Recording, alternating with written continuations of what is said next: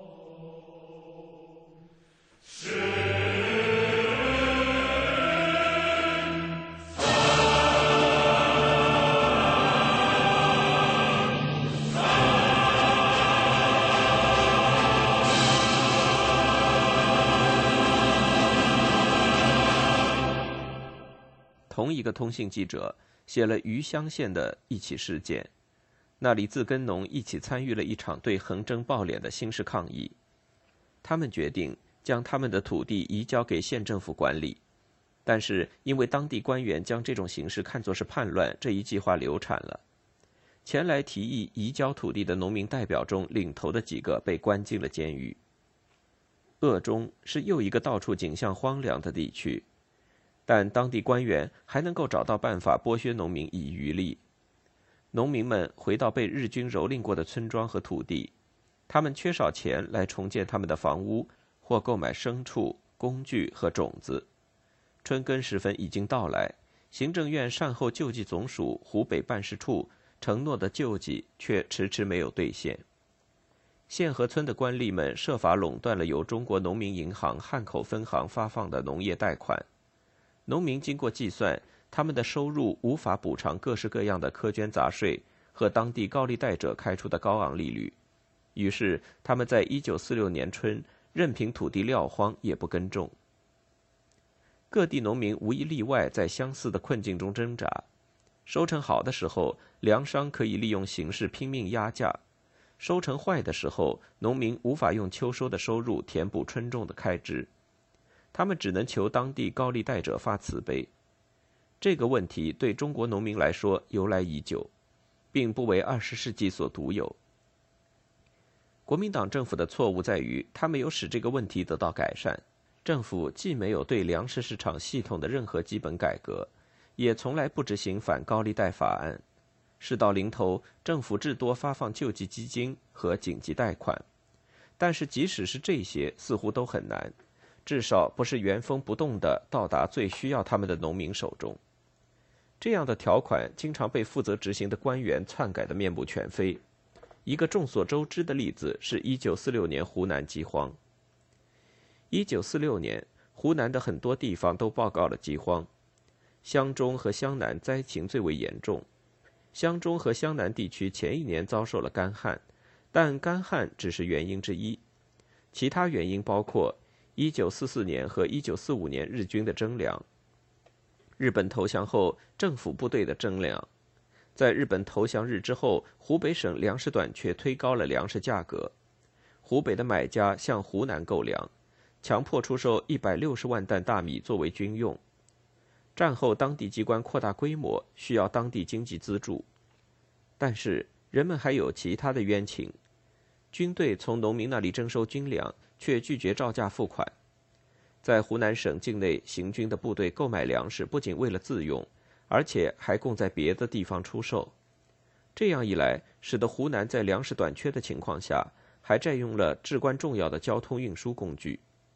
交通工具本来已经被第二章所描述的湖南汽车接收丑闻所扰乱，最后从日本投降以来就变得明显的湖南粮食短缺问题，被忙于各种接收事务的国民党官员所忽视。中央政府撤销了从湖南新征收两百万大米的命令。另外，警方努力阻止军队未经批准运送食物，这些从一定程度上缓解了当地的怨声。然而，这些举动的积极效应不久就被传得沸沸扬扬的新闻——救济方案中出现的腐败所抵消。救济物资包括从江西运来的应急大米，由联合国善后救济总署发放的贷款，以及美国分发的免费面粉和衣物。负责分发面粉的官员经常将面粉转卖，在祁阳，他们将面粉卖给餐馆和面粉店；在莅临县，一位救济工人在公开市场上卖掉了七十袋面粉；在衡山，保甲长囤积了大量的面粉；在永安自治市，保甲长对人们应得的配额收取每斤五十法币的费用，甚至有这样的案例。官员用中国面粉将美国救济面粉调包，后者的出售更有利可图。至于应急贷款，负责人似乎更青睐他们的亲朋好友。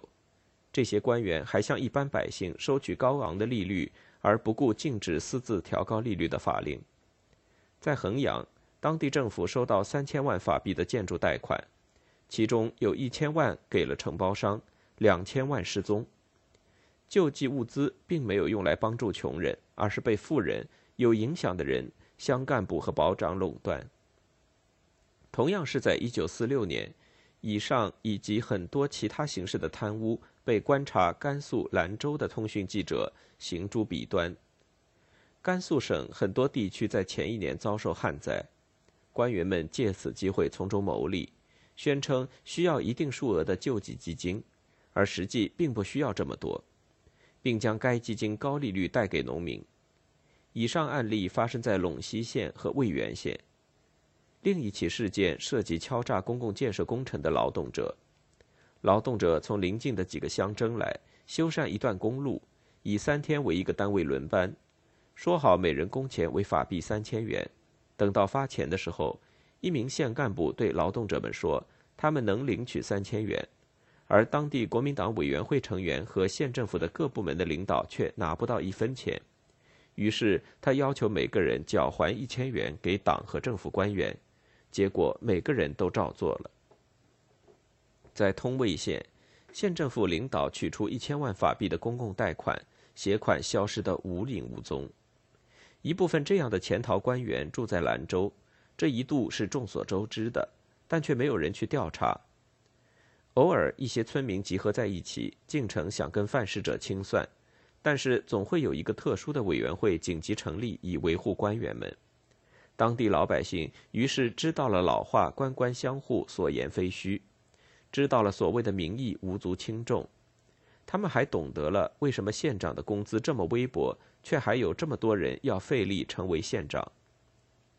然而，甘肃的农民至少一次让官员感觉到他们的存在。虽然最后没有改变什么，他们的抗议发生在一九四三年。一开始，这被认为是一场匪乱，但是不久，政府不得不承认是一场民变。它开始于三个县：临洮、康乐、淘沙，随后扩展到渝中、定西、渭源和会宁。混乱变得如此严重，连兰州也岌岌可危。据说，反叛者的行动和口号。其中一条是反抗饥饿的自由，自有他们的道理。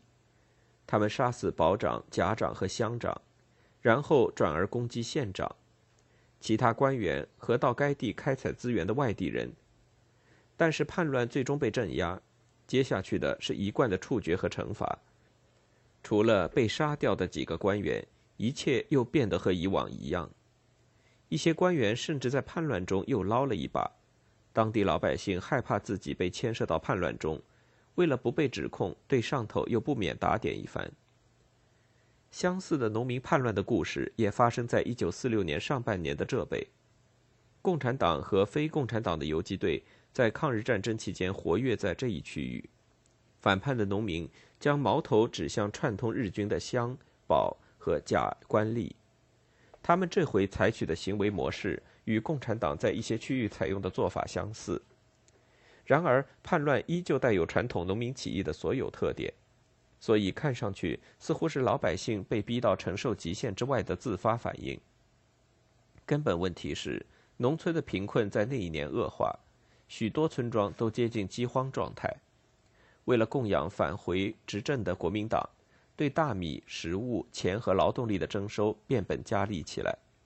农民们抱怨，中国政府压在他们身上的重负和日军占领时他们所承受的负担没有什么差别。一开始，几千男人、妇女和小孩赴浙江省的省会杭州请愿，要求救济。这些人来自附近的地区，包括崇德、桐乡、桐庐、富阳、诸暨。绍兴和萧山，省政府对此无动于衷。突然，一九四六年一月，崇德、桐乡、德清、吴兴爆发暴乱，波及二十个乡和镇。三月，嘉兴县和新登县发生相似的事件，暴乱在整个四月一个乡一个乡的扩散开去。在每个地方，暴乱在白热化以后自动平息或被镇压。在风波平定前，乡长。保长和甲长领教了农民的怒火。这些官员成为暴乱的主要攻击对象，不仅仅因为他们串通日本人，甚至不仅仅因为他们负责稻谷和其他税项的征集，而是因为除了这两点以外，他们的残酷和腐败有增无减。即使考虑到说故事时免不了的加油添醋，当地人民讲述的关于那些无慈悲心的人渣的故事，也不会完全是杜撰的。据一个故事说，保长宁愿看一名贫穷的农民自杀，后者真的自杀了，也不愿意减轻对他征收的税负。大量的款项有时候是在枪口的威胁下被征收上来，却从来不做会计结算。农民们可以看到，向政府上缴的每担米，乡长和保长都要验过八毛。抗议的人们总少不了为对那些胆大妄为的家伙进行一顿痛打。县长和地区头领总是和乡保的官吏一个鼻孔出气。赴杭州的请愿者队伍中包含了妇女和小孩，不是偶然。男人们很不愿意离开当地的家，他们说害怕村干部会报复，所以在省政府请愿无功而返后，这被农民自己动手解决问题，痛打他们的压迫者，放火烧他们的房子，砸烂他们的家什。当地的官员和他们的家属。就像在一九四三年的甘肃一样，如果能毫发无伤的逃出，真是一种幸运。很多人被以最野蛮的方式杀死。自由派作家普遍认为，先有经济，后有道德，所以腐败是由贫困决定的。但是贫困与它造成的不安全感一样，是一种相对的状态。没有人会想要绞尽脑汁计算这个问题：怎样才能保证放之四海皆够的数目？怀疑者不可避免的要指出，最腐败的人也是最富的人。像我们看到的那样，用经济决定论将国民党的问题加以合理化，为共产党所审笑。他们是应该笑，因为他们控制领域之贫穷是众所周知的。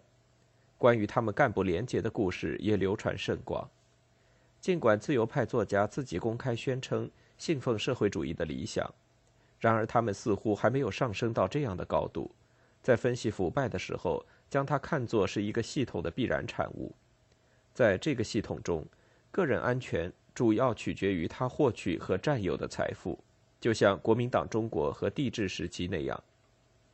确实，自由派作家并不倾向于以历史的角度来看待这一问题。如果将国民党描述成一个官僚机构的继承者，这个机构在结构和风气上都包含着与生俱来的弱点，而不是这个机构的始作俑者。国民党背负的责任将会轻一些。腐败这一现象由来已久，传统腐败问题和国民党统治下的腐败又惊人的相似，所以以上结论是恰如其分的。在二十世纪四十年代，就像是十九世纪，举个例子来说一样。当地官员的薪水少得不合情理，同样，对十一世纪中国官员的最普遍的批评是他们的贪赃枉法，特别是在低级官员中，这是一个很大程度可归咎为薪水过少的现象。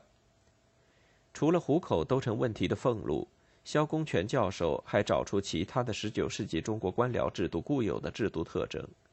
这些制度特征增加了贪污的机会和动机，他们包括给上级送礼的风俗、卖官鬻爵的行为、县长缺少岗位实务方面的训练等等。最后的一点以及任期的短暂性。使得对他来说有必要依靠一群群肆无忌惮的手下。当地机关中有的是这样的手下。这些制度特征也在二十世纪四十年代以不同形式存在着。虽然在这两个时期中，制度特征存在的原因不一定相同，官员的反应却大同小异。这些行为形成的风俗已很稳固，只要不太离谱，似乎都被普遍宽恕着。怎样算是离谱的概念？当然因时因地而异。根据一般人的看法，问题离谱的不像话是在内乱或一个朝代气数已尽的时候。中国的朝代走向穷途末路时，按惯例有以下标志：财政越来越不稳定，行政无能，军事软弱。这些情况在二十世纪四十年代全部出现，他们助长了官员的腐败。日益增长的腐败又反过来激化这些情况。国民党中国继续沿用在限度内容忍的态度，但是却很少有人批驳认为贪污是程度问题而不是性质问题的传统本身。自由主义批评者也会承认人性如此，以至于贪污的习惯一旦形成就很难破除，一旦确立就很容易失控。即使这样，也鲜有对该传统的指责。比如，两位社会学家在二十世纪四十年代早期写道：“他们认识到了农村地区仍保留着一个根深蒂固的传统观念，即做官就能发财。现实加强了这个观念，但是他们将问题的本质看成是封闭的乡村经济的产物。于是，他们在结尾的时候恳求发展农村工业，为寻求安全和财富的有志向的年轻人提供其他出路。”在火药味更足的内战大气候中，这样的恳求转化为了谴责。批评家不愿意浪费时间通过分析将问题合理化。腐败已经发展到离谱的地步，在谁创造了腐败条件这个问题上，他们认定国民党直接负有责任。这些谴责中，有一篇论述颇具思想性，他将经济论证与仅次于腐败的对行政机关的抱怨声激增的现象相结合。将二十世纪四十年代晚期的情况与二十世纪三十年代早期的普遍情况做了比较。他回忆道，在早些的时候，腐败和无能不常与国民党联系在一起。不是说一九三一年至一九三七年间国民党政府就没有腐败的案例，他写道，而是谁会想到将之称为一个腐败的政府？谁会否认他的行动和功绩？同样的政府依然在掌权，同样的人占据着要位，但是比起十年前，他们似乎用一种非常不同的方式管理国家事务，人们对他们的感情也完全不同。首先，作者谴责了因抗日战争和之后的内战造成的贫穷，接着发生的通货膨胀使得公务员的薪水锐减，无法与战前水平相比，他们的财产就这样缩水，他们的工资不够养活全家。他们很自然地借助于贪污和腐败，贪污和腐败于是像传染病一样蔓延开来。只要条件适合，贪污和腐败的存在本身就是他们延续和发展的充分理由。其次，作者谴责了官僚化的现象。他写道：“官员的作为越小，他们就变得越怯懦，越想站住位置不放。最高官员们不仅长了岁数，还变成了官僚。”他们听任中央、省市和县一级的政府机构扩张，在所有地方，机关和行政单位都比第二次世界大战之前多。机构越多，里面领导的声音就越不统一，人员承担的责任就越小。光是机构扩张还不够，还有许多新机构相继建立：新的考试系统、人事系统、会计系统、审计系统、统计系统、财政系统。除了老系统不停的修订规章制度外，每一个新系统都有一套新的法律法规，所以无怪乎普通老百姓会感到困惑，衙门的权力对他们似乎更有威胁了。老百姓越感到受到威胁，腐败官员自肥的机会就越大。最后环环相扣，更多的机构意味着更多的公务员。在国库状况不变的情况下，公务员越多，他们就越穷，从而创造了腐败滋生的条件。对于政治危机中的关键因素，作者总结道：政府能够并且必须负责。政府倾向于把公众的注意力集中在溃败的经济原因上，这种做法是一柄双刃剑，它没有提升人们对政府的看法。只是把政府应负责任的方面从一处转移到了另一处。对于用通货膨胀筹资政策本身，人们倒没有不分青红皂白的特别加以谴责。通货膨胀也许是每个人贫困的直接原因，但是有很多因素助长了反战情绪，绝不是只有区区一个通货膨胀。人们或多或少达成共识，一旦下了决心要剿灭共产党。政府就别无选择，要采取通过通货膨胀筹资的金融政策。即使在执行过程中很小心，负面的结果也是不可避免的。所以，内战本身成为每个人关注的焦点中心，成为每个人不幸的基本原因。一九四七年春，学生示威期间，平津地区五百八十五位教授联名公开祈求和平，部分内容摘录如下。最近几个星期以来，商品价格持续上涨，给人们的生活造成了极大的困难。南京、上海、北平和天津都发生了骚乱，有抢米风潮，有学生罢课、工人罢工。我们以下签名的人，致力于文化和教育事业，从没有政治野心。然而今天，我们亲眼看到了由内战而引起的怒潮和经济凋敝。法国大革命时期和俄国十月革命时期的情况也没有比这更严重。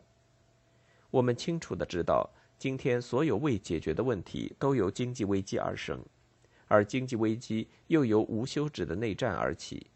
所有的罢课罢工，都是这种现状必然的后果。我们通过研究深信，中国已到了崩溃的边缘，无论是政治、军事、经济还是文化。如果国民党，政府以及军队当局希望挽救他们自己以及广大民众，摆在他们面前的只有一条路：立即停止内战，诚意的与共产党谈判，以谋求和平，并建立联合政府。楚安平在一年之后评论新行政院院长温文浩的内阁，表达了相同的意见。今日任何人上台，除非他有办法结束当前的内战。否则，任何人都没有办法改善当前的局面。现在，一般农村之间之最大痛苦是征兵征粮。假如内战不停，征兵征粮能够停止吗？一般市民阶级最大的苦痛是币值低落。假如内战不停，币值能稳定吗？物价能不涨吗？要改善一般社会的情形，就得增加生产，大规模的着手建设。但是在这烽火遍地的局势下，谈得上建设吗？战火不停，政府只有头痛医头，脚痛医脚，谈不到全盘的改革。现在一切的毛病出在内战，一切困难出在内战。自由主义知识分子反对内战，是因为他们考虑分析后得到的答案。为了让国民党政权按现有构成而维持统治，所需付出的价格过于高昂。这个推理基于一个在一九四八年中期前一直被信奉的观点，因为双方都没有打败对方的实力，内战可能会无限期的继续下去。一篇陈述这个观点的文章写道：“国民党自从一九二七年开始就试图消灭共产党，一直没有成功过，现在也没有长进的迹象。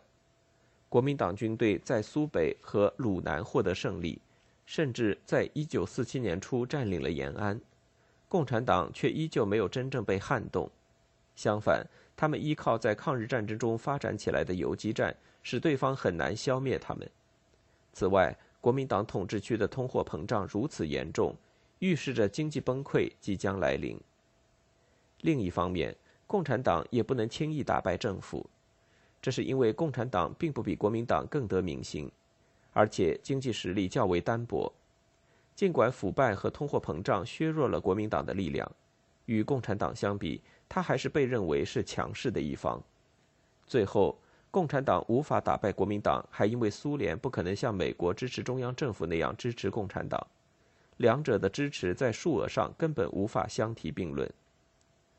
至于战争的代价，被用两种方式计算：一种是彻底扰乱城市经济的通货膨胀，一种是农村地区的愈加穷困。印钞机也许成了政府主要的收入来源，但是像已经说过的那样，政府也收地租，并以低于市场价格抢购粮食和以暂借的名义向农民征收粮食。这些税收以及为贴补当地政府的苛捐杂税、征兵过程中的腐败、纪律废弛、收入过低的军队在乡村为所欲为，以上这些造成了很多区域农民无法承受的负担。正是在这种环境下，上面谈论过的腐败行为才会达到如此规模。很多战时的苛捐杂税意味着官吏牟利的机会增加了，而通货膨胀增加了他们牟利的动机。结果是一些批评者认为，战争事实上有悖于政府的初衷，因为它正在创造有利于中国共产党发展壮大的条件。最后，批评者谴责了战争的直接后果。越来越军事化的政府和日渐疏远的民心。比起这些原因，政府执意要打这一场如此昂贵的战争，却拒绝进行任何改革，使得民众认为他的决定是值得的，最有力的佐证了自由派的谴责。国民党政府不是一个冥想的政府，相反，他为了追求自己的自私的目标，不惜牺牲国家利益，可是连这个目标都无法手到擒来。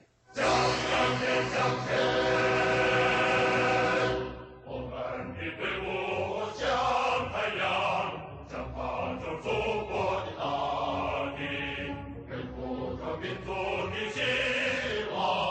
我们是支不可战胜的